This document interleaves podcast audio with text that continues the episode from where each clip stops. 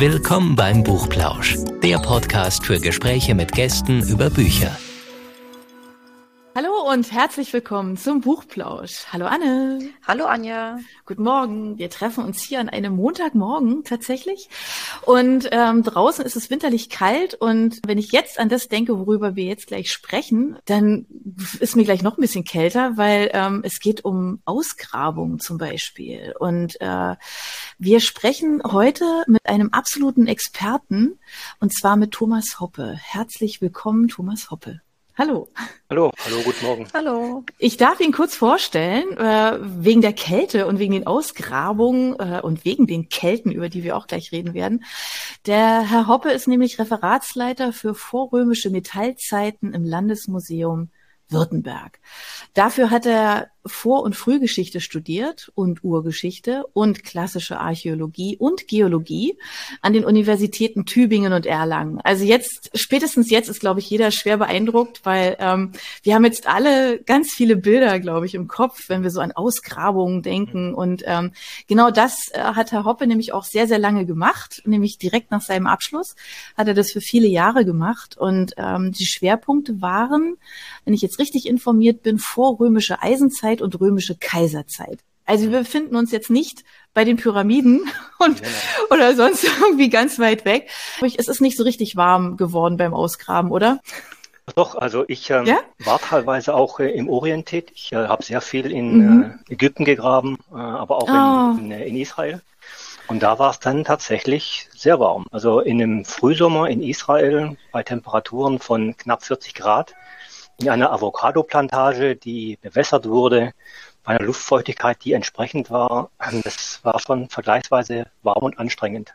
Es gab aber auch sehr, sehr kalte, sehr, sehr kalte Winter auf der Schwäbischen Alb bei minus 15 Grad. Äh, also es ist beides. Es war beides drin. Kaltes wie warmes. Ich glaube, am, am, am kältesten kam mir vor, waren Grabungen am Bodensee in Hornstadt, Hörnle, eine steinzeitliche Pfahlbausiedlung die haben wir im ah. Januar, Februar gegraben, weil dort der Seespiegel so schön niedrig ist. Man muss mhm. wissen, am Bodensee ist im Sommer Wasser vergleichsweise hoch und im Winter ist Niedrigwasser. Da ist der, der Bodensee äh, Wasserspiegel um ein Meter, ein Meter zwanzig, ein Meter dreißig niedriger als im Sommer und dann kommt man näher an die Fundschichten ran und das war wirklich bei minus fünf Grad nasskalt im Wasser stehen teilweise. Das war quasi Rheuma bildend fast schon.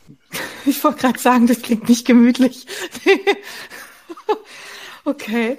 Man hat ja dann auch direkt bei dem Stichwort Ausgrabung so ein Bild im Kopf, wo da gearbeitet wird und auch relativ schnell was gefunden wird. Ist es denn tatsächlich so, dass Sie da immer was finden oder ist es auch so, dass Sie da manchmal ewig graben und gar nichts finden? Beides ist der Fall. Es kommt so ein klein wenig drauf an, in welchem Zeithorizont man sich befindet. Sie haben ja vorher so nett meine, meine ganzen Fächer ähm, ja. erläutert. Es gibt tatsächlich auch sehr, sehr viele unterschiedliche Archäologien. Vor- und frühgeschichtliche Archäologie, Mittelalterarchäologie, die Archäologie der, der römischen Provinzen, vorderasiatische Archäologie, im Teilbereich der Ägyptologie arbeitet archäologisch. Also es gibt da sehr, sehr viele äh, Bereiche und je nachdem, in welchem Zeithorizont man sich befindet, gibt es mal mehr, mal weniger Funde. Also eigentlich eine römische Fundstelle bietet eigentlich die, die sichere, fast schon eine Garantie auf viele Funde, weil vergleichsweise viel äh, Abfall vorhanden, die Funde vergleichsweise häufig sind. Es gab aber auch schon ähm, Grabungen, da haben wir innerhalb von sechs, sieben Wochen innerhalb eines frühkeltischen Grabhügelfeldes einen halben Armring gefunden in der achten Woche. Also von daher von daher, äh, es ist ja nicht so, dass die Archäologie unbedingt auf Funde aus wäre. Das ist sicherlich wichtig. Darüber holen wir uns sehr, sehr viele Informationen in der Auswertung. Äh, aber der Erkenntnisgewinn ist nicht allein auf viele Funde und schon gar nicht auf das Gold begrenzt, sondern uns interessieren vor allen Dingen auch die, die Befunde, also das, was an, an menschlichem Tun im Boden erhalten ist. Also zum Beispiel, das kann ein, eine Mauer sein, ähm, das kann ein Graben sein, das kann eine Grube sein, Das kann ein Pfostenloch sein, denn auch sowas bleibt nach Jahrtausenden im Boden übrig. Das finde ich jetzt wirklich faszinierend. Ein Pfostenloch bleibt ja. erhalten. Es gibt eine, einen Kollegen lange her, der hat gesagt, dass nichts ist so dauerhaft wie ein Pfostenloch. Das ist tatsächlich so. Okay. Aber das ist wirklich nicht das, was man als allererstes mit Archäologie verbindet, ne? Sondern Nein. ich glaube tatsächlich, viele denken da automatisch an spektakuläre Funde, an ja. irgendwas, ne? So weniger an das, was Sie jetzt gerade geschildert haben, an das, wie ist was gebaut worden, äh, wie haben die Leute da gelebt und so. Das ist, ja, das ist sicherlich auch besonders. Sie haben ja eben schon gesagt, dass es Sie auch in die wärmeren Gefilde ähm, getrieben hat für Ausgrabungen. Ähm, von den Schwerpunkten, die Sie, die Sie haben, wie kommt man denn da nach Ägypten? Waren die Römer auch da? Das war nach meinem, es war nach meinem Abschluss. Und ähm, es ist tatsächlich so, dass die Kollegen vom Ägyptologischen Institut damals eine Grabung hatten in Sharuna. Das ist in Mittelägypten. Das ist ein paar hundert Kilometer südlich von Kairo. Ähm, das, der Fundplatz liegt so an der Grenze von der Wüste, die sich dort äh, hauptsächlich mhm. östlich des Nils erstreckt. Ähm, bis ins Fruchtland, also den bewässerten Teil des Niltals. Äh, und es ist tatsächlich so, in der Ägyptologie ist es eigentlich eine, eine, ein Studium der ägyptischen Schriftzeichen und Sprache. Also ein, ein Studium, das sehr stark äh, auf das Auswerten von Hieroglyphen, von ähm, anderen ägyptischen ähm, Schriften äh, und von Literatur geprägt ist. Ähm, Grabungstechnik, das Ausgraben, die Art und Weise, wie man ausgräbt, was man dabei zu beachten hat, Vermessung, Stratigraphie, das Dokumentieren des Ganzen über Fotos, Zeichnungen, heutzutage meistens äh, über, über computergestützte Systeme. Es ist kein Schwerpunkt in der, äh, mhm. in der Ägyptologie, aber ein großer Schwerpunkt in der prähistorischen Archäologie. Und deswegen, ah, ich glaube, das war der Grund, mhm. warum die Kollegen seinerzeit äh, zwei prähistorische Archäologen aus Tübingen mitgenommen haben, um okay. die Grabungen dort ähm, äh, mitzumachen. Ja. Also es war tatsächlich weniger, ähm, dass ich ein Spezialist bin für Altägyptisches. Ich habe das über eine Ausstellung äh, in den 2000er Jahren ähm, mitbekommen. Und man, das, es bleibt ja nicht aus, dass man sich mit, mit, mit, der, mit, der, mit der Geschichte äh, äh, von, von Gesellschaften, von Kulturen befasst, wo man graben tätig ist. Ähm, aber tatsächlich, äh, tatsächlich ist es so, dass ich seinerzeit ähm, sicherlich kein ausgewiesener Spezialist für, für, das, für das Altägyptische äh, mhm. war. Aber dann ist es ja auch was ganz Besonderes, nehme ich mal an, äh, wenn man mitgenommen wird zu so einer ja, Ausgrabung, oder? Es, das ist ja. Es war extrem spannend. Es war extrem spannend und es ging, ähm, das war nach meinem Studium habe ich das eine ganze Zeit lang gemacht. Ich habe also nicht bloß in Ägypten gegraben, sondern auch an, an anderen Stellen. Das war quasi ja so sechs, sieben, acht, neun, zehn Jahre war das, mhm. war das mein, meine Tätigkeit. Ähm, und ähm, man kam schon, man kam schon rum in, in Europa vor allen Dingen, ja. Wobei ich auch, also ein Freund von mir hat, hat äh, mir erzählt, also der hat es auch während des Studiums, aber der hat eigentlich was ganz anderes studiert. Also, aber auch irgendwie sowas, was so ein bisschen das so kreuzt und der ist auch mal mit auf einer ähm, Ausgrabung gewesen. Und was er geschildert hat, das hat sich sehr entbehrungsreich angehört. Ist das so? Also, das ist, ich glaube, ich weiß nicht, wir haben alle irgendwie, keine Ahnung, irgendwelche Bilder im Kopf, so Richtung Indiana Jones oder ich weiß ja. nicht was, aber ja. was er erzählt hat, hat sich komplett anders angehört. Und ich sage, ey, das ist jetzt gar nicht so romantisch. Ähm, können Sie das bestätigen? Ja, es ist, ja, was, was heißt entbehrungsreich? Also man muss da, es kommt darauf an, wo man, wo man gerade gräbt. Ich mhm. habe ähm, ich hab auch Grabung gemacht, da bin ich morgens zu Hause aus, meinem, aus meiner Wohnung aus äh, äh ins Auto gestiegen äh, oder okay. aufs Fahrrad gestiegen, äh, zur Grabung gefahren und habe dann, das war also wie, wie von zu Hause aus fast zu arbeiten. Äh, in der Tat ist es so, dass das Ausgrabungshandwerk tatsächlich etwas so ein bisschen was von, von Tiefbau ja, und Straßenbau. Also es ist, man geht mit, äh, mit, mit Maschinen und Werkzeugen um vom Groben ins Feine. Mhm. Also so gesehen ist es, kann es, kann es eine körperlich anstrengende Tätigkeit sein. Und wenn man das Ganze jetzt in entfernte Regionen überträgt, sagen wir mal nach Israel oder nach Ägypten. Es gibt ja. Kollegen, die in Jokotka gegraben haben oder im, in, in Zentralafrika, in Kamerun, ja. ähm, Ne? Also das sind so, das sind so, ähm, da machen es dann eben die, die Umstände. Ja? Die Umstände mhm. machen dann ähm, das Arbeiten mitunter zu Herausforderungen. In Ägypten hatten wir Temperaturunterschiede von nachts, was waren das, vielleicht 5, 6 Grad. Äh, und tagsüber ist das Thermometer auf um die 40 Grad gestiegen. Das heißt, man muss sich dann schon strategisch so kleiden, dass man tagsüber eben eine Menge Kleider ablegen kann. Natürlich ohne, ohne die, äh, die Kleidungsregeln von, äh, von Menschen zu verletzen ja, und das, äh, mhm. äh, das Empfinden von Menschen zu verletzen, die dort leben und die regelmäßig halt an diesen Grabungen teilnehmen als Grabungsarbeiter. Ich hatte da 10, 15, 20 Grabungsarbeiter äh, aus Ägypten, die einen Großteil ihres, ihres Bargeldes auf dieser Grabung verdient haben im Jahr. Die haben, also es waren Bauern. Und das, was sie an Bargeld verdient haben, haben sie ganz wesentlich äh, zum Beispiel über, über die Grabung verdient. Also von daher, ähm, ich würde sagen, jein. Ähm, man gewöhnt mhm. sich an sehr vieles, exotisches Essen, ähm, ähm, manchmal nicht ideale ähm, Hygieneverhältnisse, ähm, Ungeziefer. Äh, also gerade in Ägypten war es so, wir hatten, wir hatten nach kurzer Zeit alle, alle Flöhe. Das blieb, blieb gar nicht aus. Äh, okay. Äh, ähm, und ähm, aber damit, damit lernt man umzugehen. Ja? Und wenn man es okay. nicht tut, dann gräbt man vielleicht tunlichst woanders. Oder es gibt ja auch die Möglichkeit, nicht als Ausgräber tätig zu sein, sondern eben das zu tun, was ich heute tue, nämlich am Museum tätig zu sein. Mhm. Ähm, da habe ich mit Ausgrabungen gar nichts mehr zu tun oder so gut wie gar nichts mehr zu tun. Ich beschreibe sie noch, ich beziehe sie in meine Präsentation mit ein. Ähm, aber wenn ich ganz ehrlich bin, ich vermisse, ich vermisse diese, diese Ausgrabungen schon. Ja. Das wäre eine meiner Fragen gewesen, tatsächlich, weil das liest man ja auf der, auf der Seite vom, vom Landesmuseum. Ne? Nach zehn Jahren Feldarchäologie sind sie ähm, ans Landesmuseum ähm, gekommen. Und das kann ich mir vorstellen, weil es ist ja ein völlig anderes Arbeiten, das, was sie jetzt tun. Wie muss man sich das vorstellen? Wie sieht Ihr Alltag aus am Landesmuseum?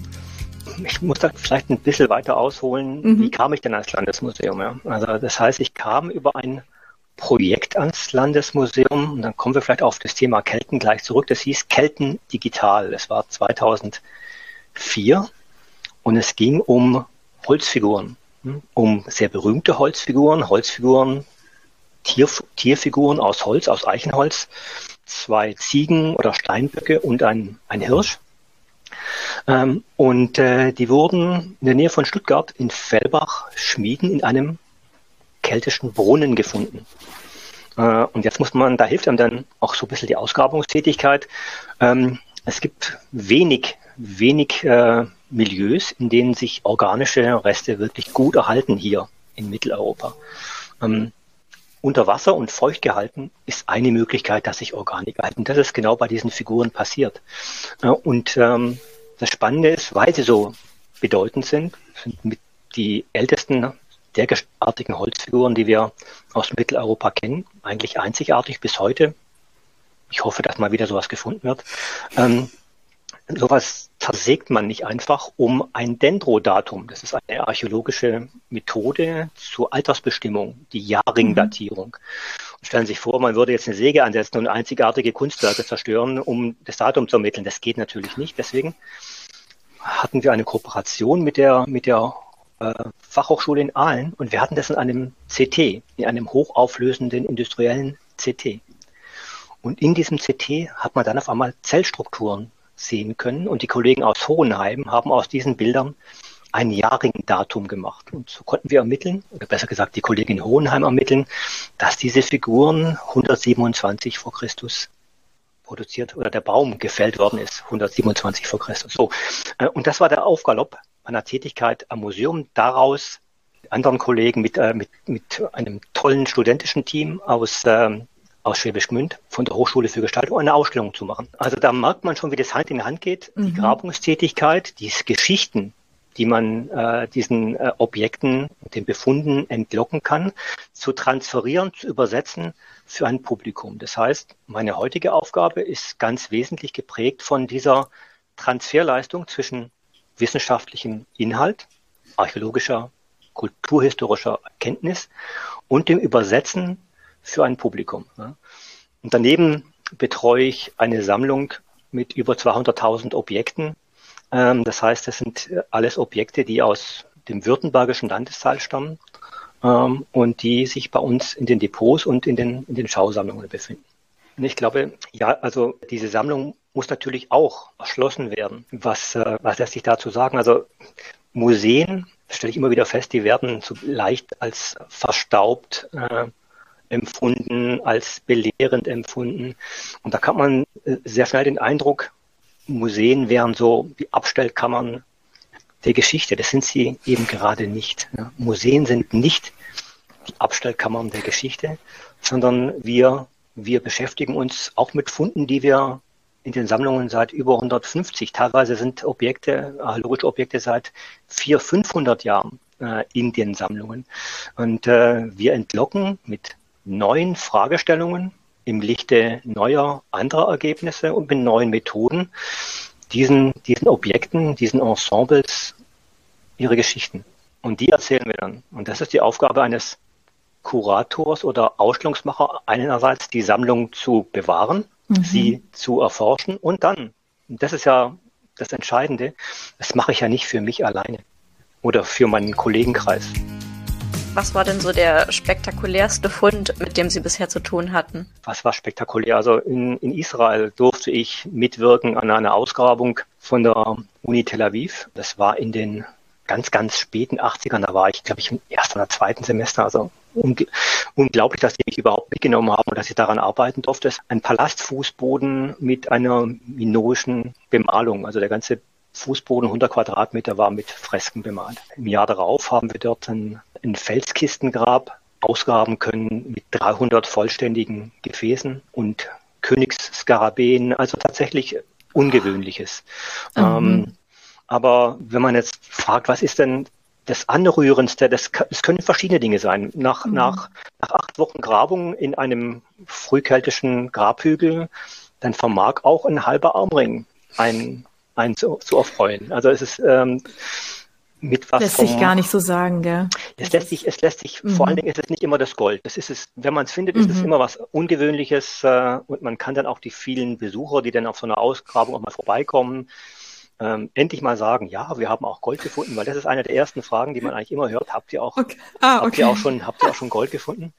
Ähm, oh Mann. Aber mit was vom Anrührendsten war vielleicht auch diese, diese Grabung in Ägypten. Wir haben da durch die Zeiten an verschiedenen Stellen gegraben. Es ging vom altägyptischen, also aus dem Alten Reich, eine mhm. Siedlung, die nah am Nil lag, bis hin zu ähm, frühchristlichen Eremitagen am Wüstenrand. Und gerade auf der Grenze zwischen Wüste und dem Bewässerungsbereich ähm, lag in altägyptischer Zeit ein Tempel, der dessen, dessen Reste, dessen Mauern, dessen Fundamente in frühchristlich-koptischer Zeit wiederverwendet worden sind zum Bau einer großen vierschiffigen Basilika. Und drumherum ein großes Gräberfeld, hunderte von Gräbern aus frühchristlicher Zeit. Und da habe ich damals sehr viel gegraben und da lagen teilweise die Menschen ganz, ganz eng äh, beieinander bestattet, umwickelt mit roten äh, Schnüren auch ähm, ähm, ja, wie verschnürt. Mhm. Ähm, das war schon sehr anrührend, weil es waren unheimlich viele, offenbar Familien, die ganz eng beieinander lagen, vielleicht eine, eine, eine äh, Epidemie, die damals äh, dazu mhm. führte, dass so viele gleichzeitig beschattet werden mussten und dann ähm, ein, ein, kleines, ein kleines Kind, vielleicht gerade mal ja, Neugeborenes vielleicht, ähm, dann dort ähm, im, mhm. eingewickelt in den Binden äh, auszugraben und frei zu präparieren und dann natürlich auch dann entsprechend pietätvoll zu behandeln. Mhm. Das ist sicherlich auch etwas, was, äh, was einen dann selber anrührt. Ja, ja das glaube ich. So viele Facetten, ja. Also Sie hatten ja, Sie hatten ja auch vorhin gesagt, das Depot vom Landesmuseum ist natürlich auch riesig und ähm, Sie entdecken da ja auch immer wieder Neues. Wie muss man sich das vorstellen? Also wie tief stecken Sie im Depot? Also einfach diese ganzen Ausstellungsstücke, die es da gibt. Mhm. Und da dann, ähm, da setzen Sie ja Akzente. Also für, für eine Ausstellung sagen, Mensch, das wäre eigentlich ganz toll, wenn wir uns, keine Ahnung, mit XY jetzt einfach mal näher auseinandersetzen. Ähm, dann folgt da draus ja viel ähm, weil sie entdecken dann vielleicht einen Teil, ähm, weiß ich nicht, ob das bei den Schwertern vielleicht auch so war, ähm, dass sie sagen, Mensch, eigentlich müsste man dazu mal eine Ausstellung machen, weil es total spannend ist, was wir hier alles haben und was wir dazu erzählen können. Führt es, also führt es dann auch dazu, dass sie ähm, die Objekte, die sie haben, dass sie die, ähm, ja, ich sag mal, also neu einordnen lassen, dass sie ähm, wissenschaftlich einfach nochmal ganz, ganz anders an das Thema rangehen? Muss man sich das so vorstellen? In gewisser, in gewisser Weise ja. Manchmal also ist äh, das Ausstellungsthema unabhängig äh, mhm. von einem Forschungsprojekt, das vielleicht gerade abgeschlossen ist. Mhm. Manchmal äh, fußt eine Ausstellung unmittelbar auf eine Beschäftigung mit Objekten. Mhm. Jetzt beim, ähm, man, man, muss seine Ausstellung oder vielmehr besser gesagt, man muss seine Sammlung, das ist der richtige Begriff, man muss seine Sammlung schon sehr gut kennen. Mhm. Ich glaube, das ist die Voraussetzung, äh, um dann auch die Geschichten aus, aus, aus, diesen, aus dieser Sammlung äh, zu ermitteln. Ähm, das heißt, die Kenntnis der Sammlung ermöglicht erst äh, mhm. bestimmte Themen herauszukristallisieren. Das Schwert war vergleichsweise, also ist die Ausstellung, die wir vor einigen Jahren gemacht haben im Landesmuseum Faszination Schwert. Das war natürlich für die vorrömischen Metallzeiten oder einfacher gesagt die Bronze und die Eisenzeit war das natürlich wie gemacht. Und deswegen habe ich mich auch sehr gerne darauf eingelassen, weil das Schwert äh, eine Erfindung der Bronzezeit ist. Also das Schwert als eigentlich die erste Waffe, die der Mensch erfindet, um, um Artgenossen, andere Menschen umzubringen. Denn anders als Pfeil und Bogen oder ein Dolch oder eine Axt äh, ist ein Schwert tatsächlich nicht als kaum mhm. als Werkzeug, sondern als Waffe mhm. ähm, im Kampf gegen andere Menschen zu verwenden. Und daraus wird dann sehr schnell auch ein Symbol für Macht, Macht über Leben und Tod. Mhm. Äh, und äh, dieses, diese Faszination, die die Waffe, diese ikonische Waffe Schwert ausmacht, war ein Thema. Und dann geht man an seine Sammlung, ja, und sagt, okay, was, was sind die Dinge, die Geschichten, die sich zu erzählen lohnen? Welche Schwerter, welche Aspekte dieser Waffe ähm, spiegeln sich in meiner Sammlung am besten wieder? Äh, mhm. Und dann entwickelt man ein Drehbuch. Das ist äh, ganz wichtig. Ein Drehbuch und in diesem Drehbuch sind dann die Objekte, die man sich aussucht, sind so etwas wie die, wie die Haupt- und Nebendarsteller. Man, ähm, die Ausstellungsgestaltung mhm. ist dann das Bühnenbild. Ähm, und ähm, so kann man eine Ausstellung auch lesen wie ein, ein Theaterstück oder ein Film, äh, der gedreht äh, oder entwickelt oder geprobt wird.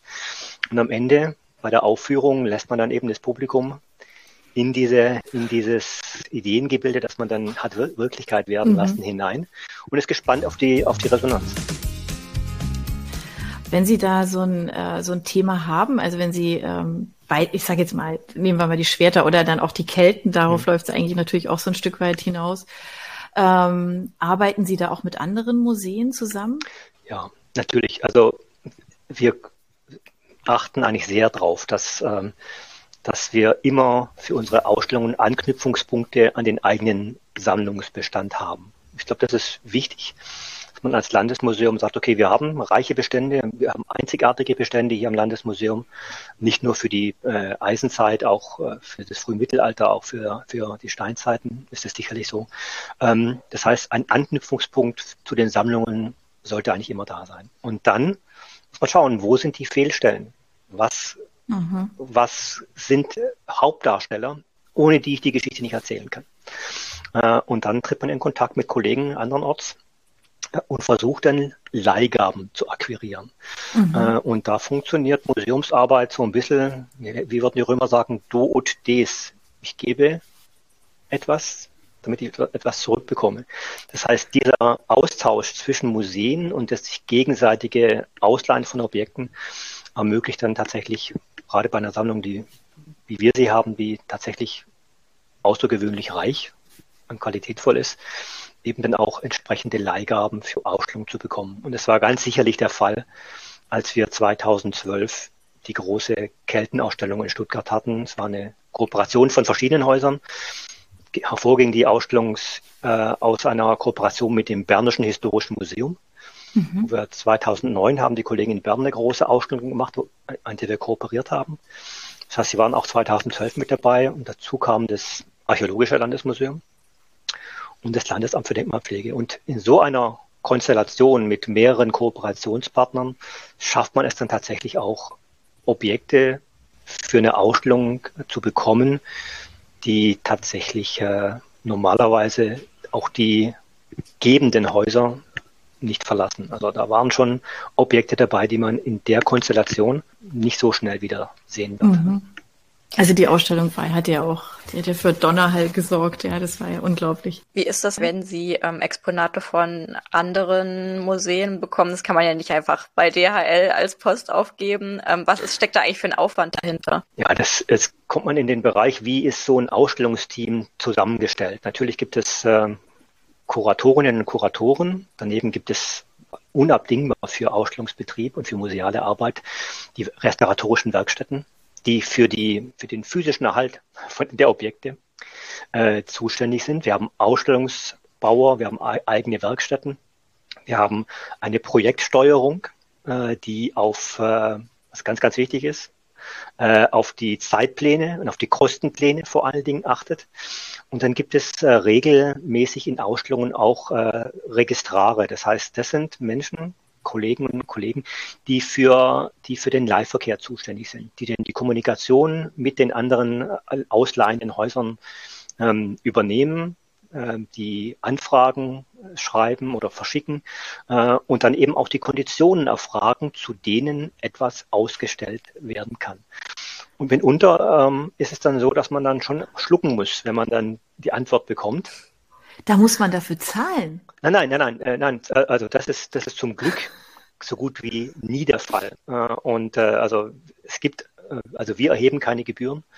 Äh, und es gibt also keine Leihgebühren an der Stelle. Aber schlucken ah, okay. muss man, was die Konditionen, also die Konditionen für die Objekte angeht. Äh, also das heißt, Metallobjekte, organische Objekte, die bedürfen eines bestimmten Klimas in der Vitrine, bestimmte Luftfeuchtigkeit, bestimmte Temperaturen, ah, okay, okay. bestimmte Sicherheitsstandards, die eingehalten werden müssen. Äh, und ähm, die sind auch für ein großes Haus wie das Landesmuseum Württemberg mitunter nicht so leicht zu erfüllen.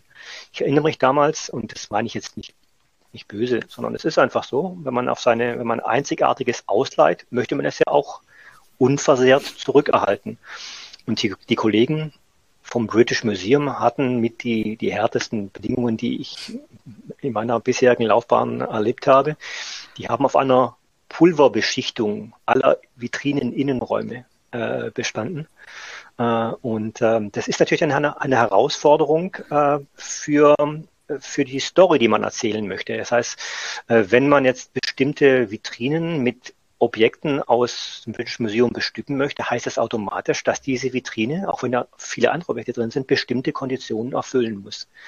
Was dann zu einer, zu einer sehr skurrilen zum sehr skurrilen Einbau. Und da bin ich, ich dankbar unseren Restaurierungswerkstätten, die so findig waren, etwas zu erfinden an der Stelle, nämlich eine Vitrine in der Vitrine. Wir haben tatsächlich für einen einzigartigen Siebeinsatz, der fantastische Verzierungen in, in in, keltischen, in einem keltischen Kunststil aufgewiesen hat, haben wir eine Vitrine in der Vitrine gebaut, die dann ihrerseits pulverbeschichtet war.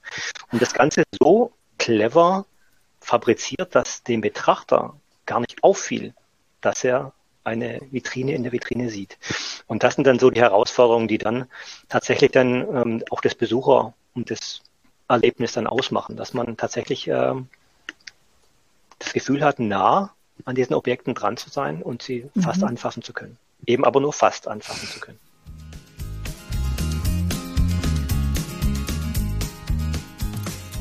Das Thema Kelten, das, ähm, das beschäftigt Sie ja jetzt schon länger und ähm, Sie sind ja seit äh, 2019 sind Sie ja zudem auch am Ministerium für Wissenschaft, Forschung und Kunst des Landes äh, für die Kulturkonzeption Keltenland Baden-Württemberg tätig. Das klingt jetzt ein bisschen sperrig, ähm, mhm. aber ist mit Sicherheit hochspannend. Was verbirgt sich denn dahinter? Wenn wir schon bei den Kelten sind, dann dachte ja. ich, bleiben wir doch gleich mal da. Ja, das ist ein ja, es ist eine kulturhistorische Konzeption, äh, die äh, seit, ich glaube, die Entscheidung fiel auch äh, Anfang 2019. Ähm, und ähm, warum ich und warum die Kelten, also warum ich, kann ich vergleichsweise einfach sagen, ich habe mich schon seit meinem Studium eben mit diesen, mit diesen eisenzeitlichen Menschen aus der Eisenzeit äh, befasst, die man landläufig Kelten nennt, warum man das tut und dass es nicht ganz einfach ist, sie überhaupt so zu nennen, da kommen wir vielleicht im Verlauf des Gesprächs noch drauf. Aber die Universität Tübingen hat Forschungs, aus ihrer Forschungstradition heraus einen ganz, ganz starken Schwerpunkt in der vorrömischen Eisenzeit. Das heißt, ich habe quasi ähm, dieses Thema der vorrömischen Eisenzeit mit der akademischen Muttermilch in Tübingen aufsaugen können. Äh, und die wichtigen Grabungen auf der Heuneburg wurden lange von Tübingen aus äh, organisiert. Wolfgang Kimmich, Egon Gersbach sind dort sicherlich die Forscherpersönlichkeiten, die man nennen muss. Franz Fischer hat sehr viel in der, in der jüngeren keltischen Zeit, der Latenzeit, auch das da kommen wir vielleicht noch drauf, was gibt es denn für verschiedene keltische Zeithorizonte? Ja? Ähm, äh, und so war klar, für mich jedenfalls sehr bald klar, dass ich mich darauf kaprizieren, darauf spezialisieren möchte. Und da hatte ich wirklich einen Schwerpunkt in meiner Arbeit und deswegen bin ich ja schlussendlich auch seit 2004 mit Kelten Digital am Landesmuseum.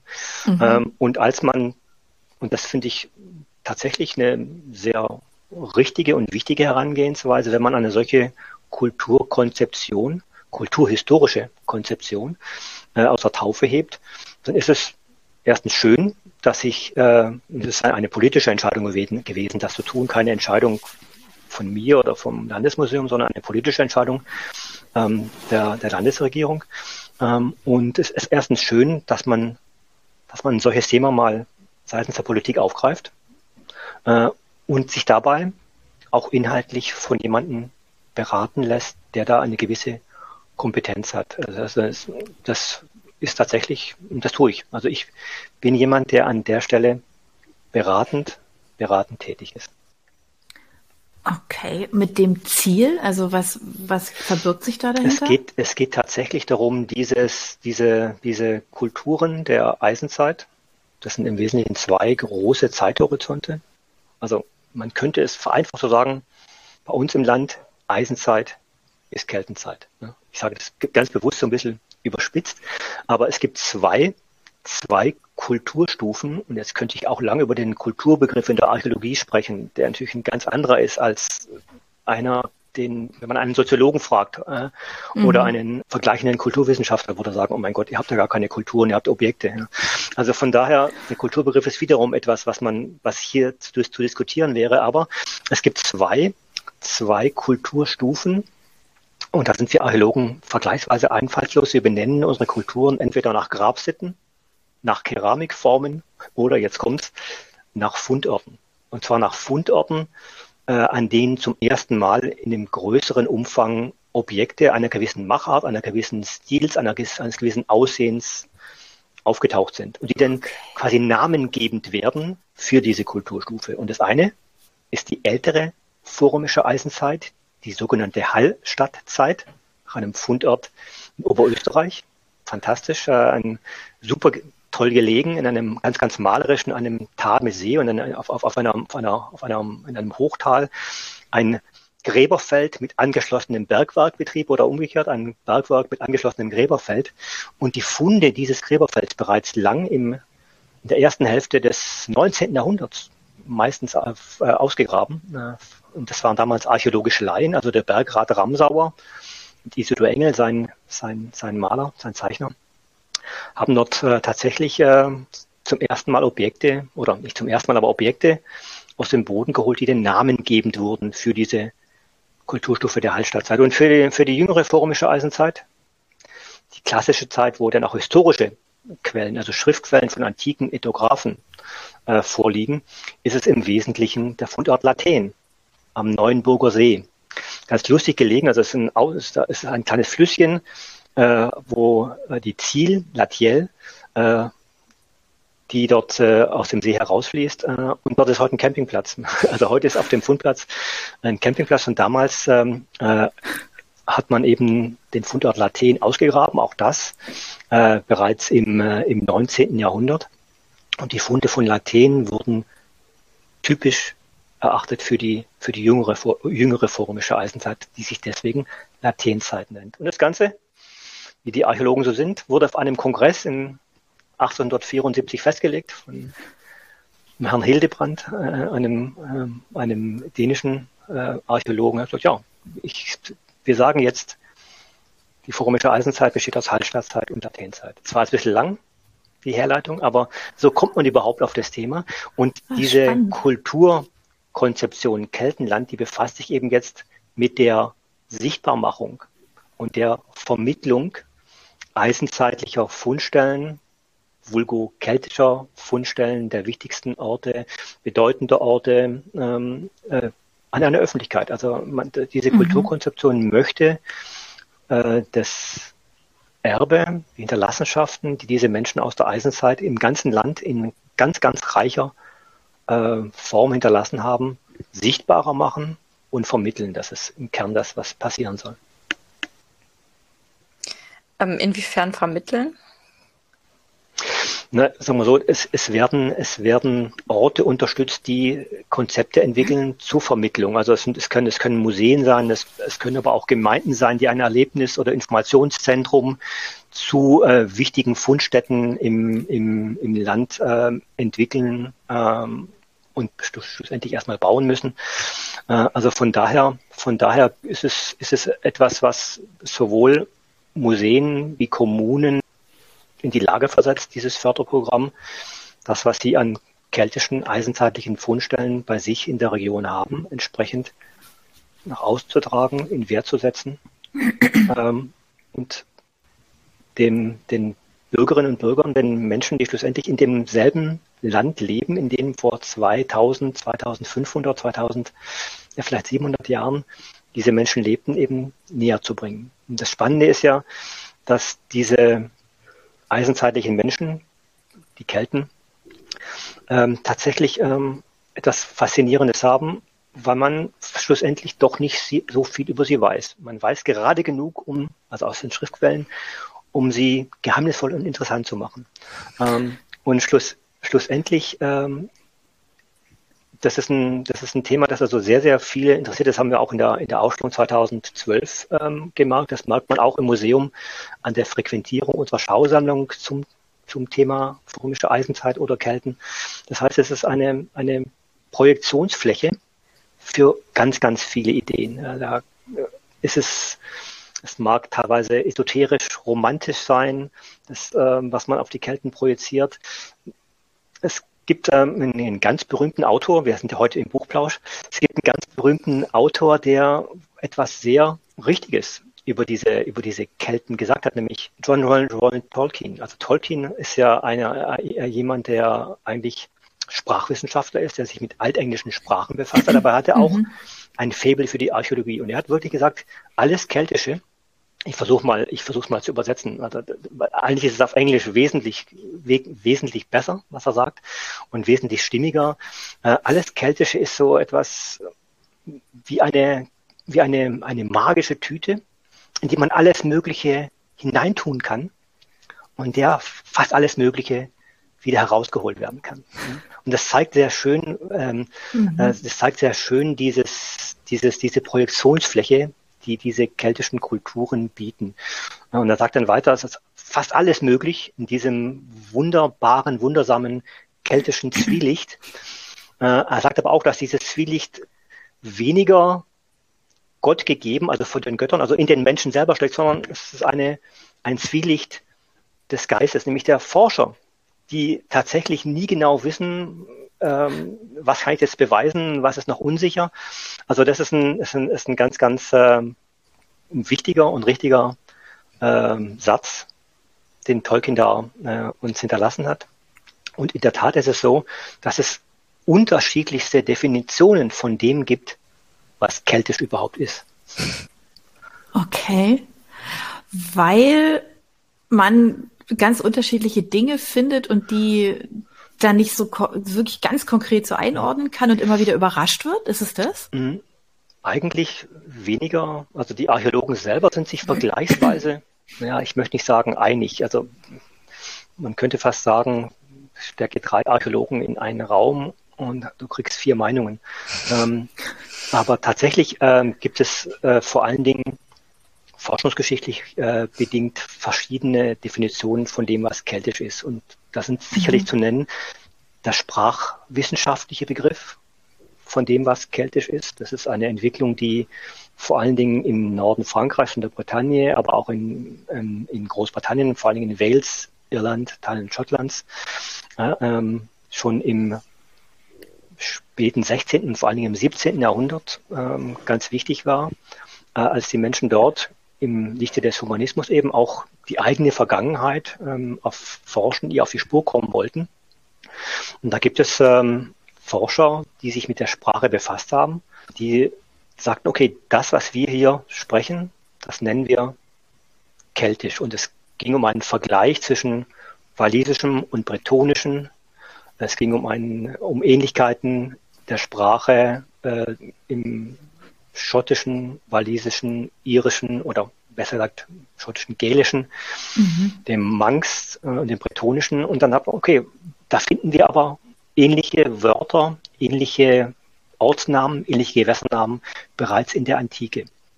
Äh, und da kam man sehr schnell oder kamen diese Forscher sehr schnell auf Sprachrelikte, im Wesentlichen, da die Kelten über sich nichts Narratives aufgeschrieben mhm. haben, also keine eigene Geschichte aufgeschrieben haben, äh, eben auf, ähm, auf ähm, Ortsnamen, Gewässernamen, Eigennamen ähm, oder Inschriften, die aus gallorömischer, also aus äh, eigentlich der römischen Zeit in Frankreich überliefert sind.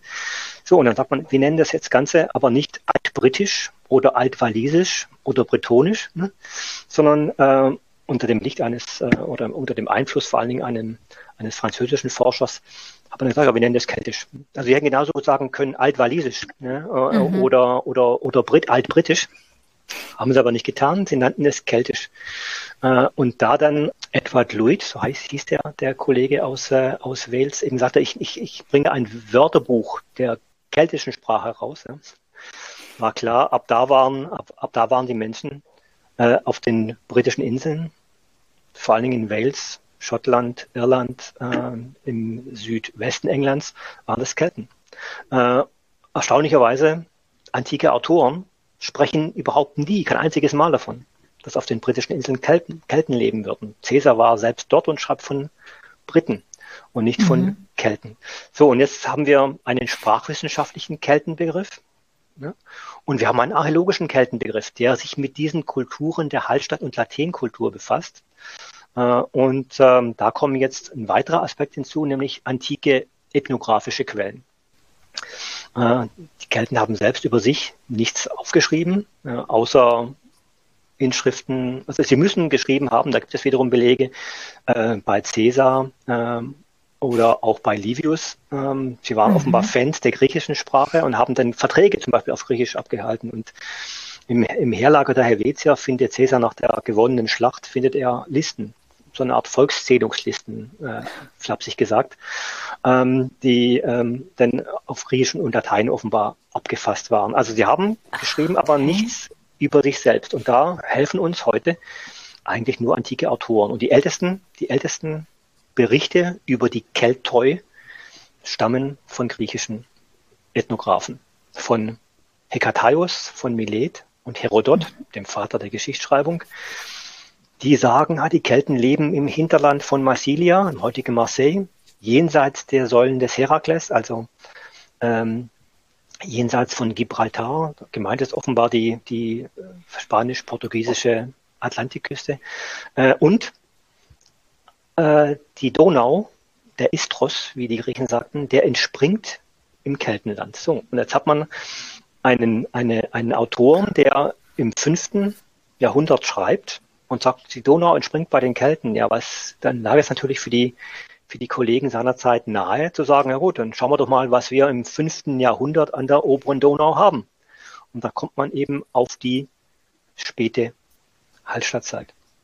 Äh, und das Ganze kann man dann weitertragen über ähm, Polybius, Poseidonius, Strabon bis hin zu Caesar, dem wir sicherlich das eindrücklichste und umfangreichste Werk zu den, zu den Kelten oder Gallier, wie die Römer sagen, oder Galater, wie, wie die Griechen in Kleinasien sagen, zu diesem Menschen hinterlassen hat. Und er beginnt seinen, seine Kommentare zum Gallischen Krieg ja genau äh, damit, dass er die, die Stämme oder die großen Stammeseinheiten, die er für sich erkennt, nämlich die Kelten, die Belge und die Aquitanii, die alle im heutigen Aha. Frankreich seinerzeit gelebt haben, eben beschreibt. So. Und zwischen diesen beiden Polen, nehmen wir es mal Herodot, Hekataios und Caesar, da gibt es eine mehr oder weniger umfangreiche Hinterlassenschaft, die uns ihrerseits natürlich hilft. Mhm. Und aus einer Kombination, das ist so, aus einer Kombination dieser althistorischen, ethnografischen Berichte, immer aus der Fremdsicht, ja, das, ob, die, ob die die Menschen damals wirklich verstanden haben oder das richtig beschrieben haben, sei mal dahingestellt, mhm. und dem archäologischen Fundmaterial, das ist eine kombinierte Herangehensweise, entsteht dann dieser archäologisch-historische Keltenbegriff, von dem wir heute aber wissen, dass auch der seine Tücken hat. Schlussendlich bleibt das Ganze ein Konstrukt. Ja. Also tatsächlich ähm, hat man zu einem gewissen zu einem gewissen Grad diese Kultur auch erfunden. Nicht bloß gefunden, sondern auch mhm. in der Interpretation. Ähm, darf man, darf man wohl so sagen, auch, da ist auch ein, ein, ein gut Teil an Konstruktion mit dabei.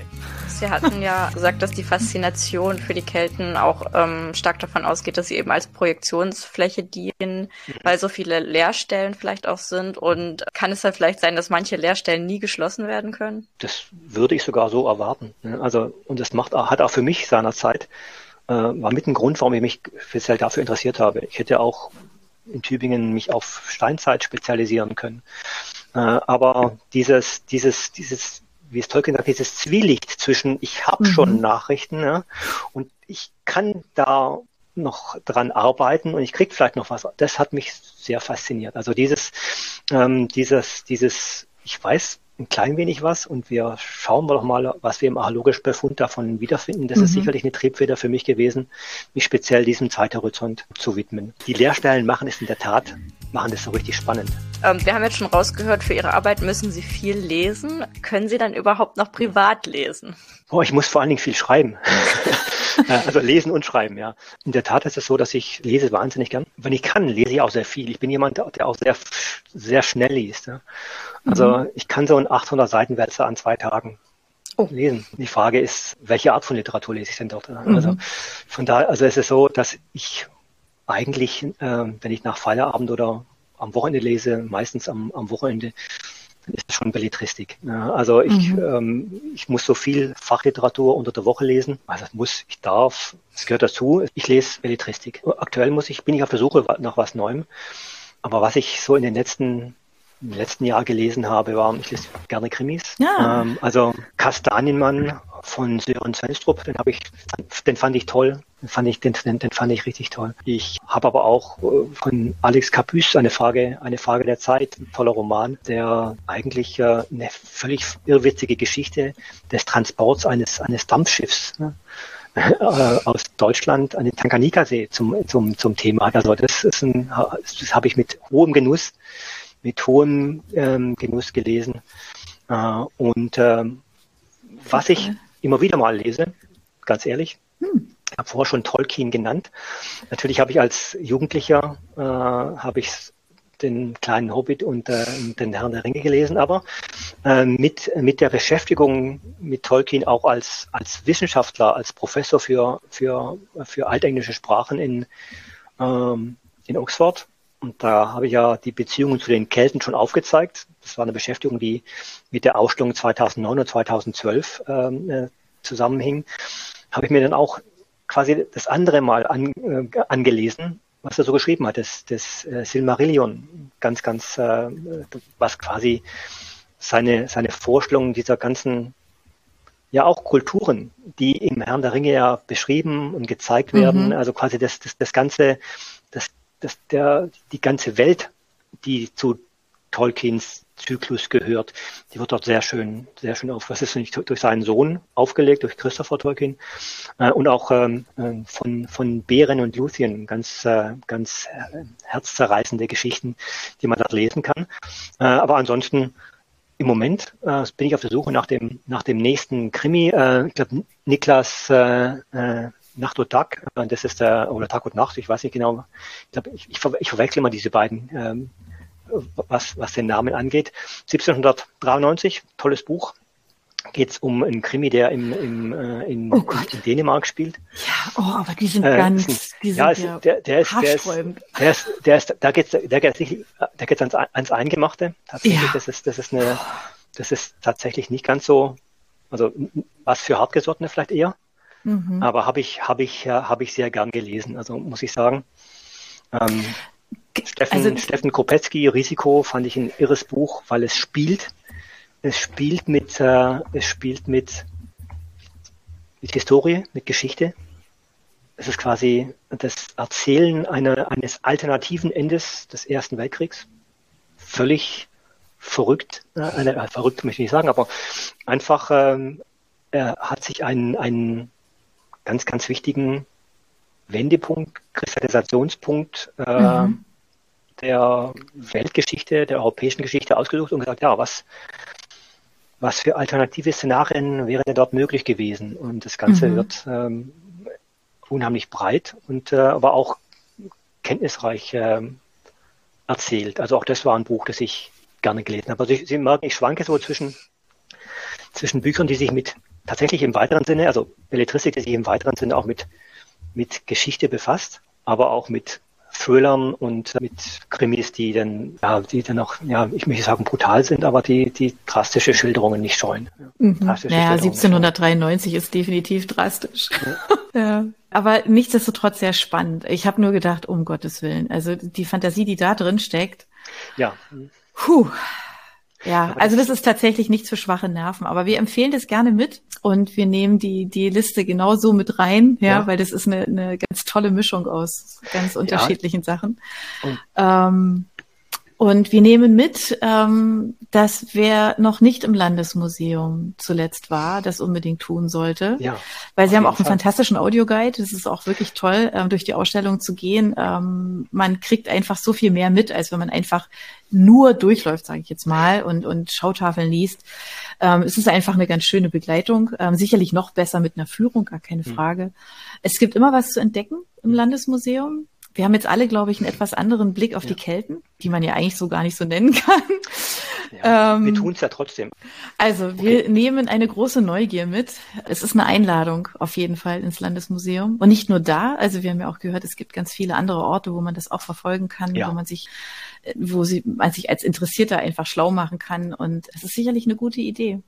In diesem Sinne, Herr Hoppe, vielen, vielen Dank für Ihre Zeit, dass Sie uns ein bisschen aufgeklärt haben dass wir so ein bisschen Einblick gekriegt haben in äh, das Thema Ausgrabung und Forschung und was so alles sich eigentlich auch so hinter einem Museum so verbirgt und ähm, wie Ihre heutige Arbeit aussieht. Es war sehr, sehr spannend. Haben Sie vielen Dank für Ihre Zeit. Ja, es hat mir riesen Spaß gemacht und ich kann nur sagen, auch den Hörern, besuchen Sie die vielen, vielen Städte, ja. die Museen, das ist nicht, bei weitem nicht nur das Landesmuseum in Stuttgart, es gibt viele, viele Orte, äh, die man dort anschauen kann. Und man darf wirklich gespannt sein, was in den nächsten Jahren dann noch alles geschieht. Und wie gesagt, ein Neufund vermag sehr viel in ein neues Licht zu rücken. Genau.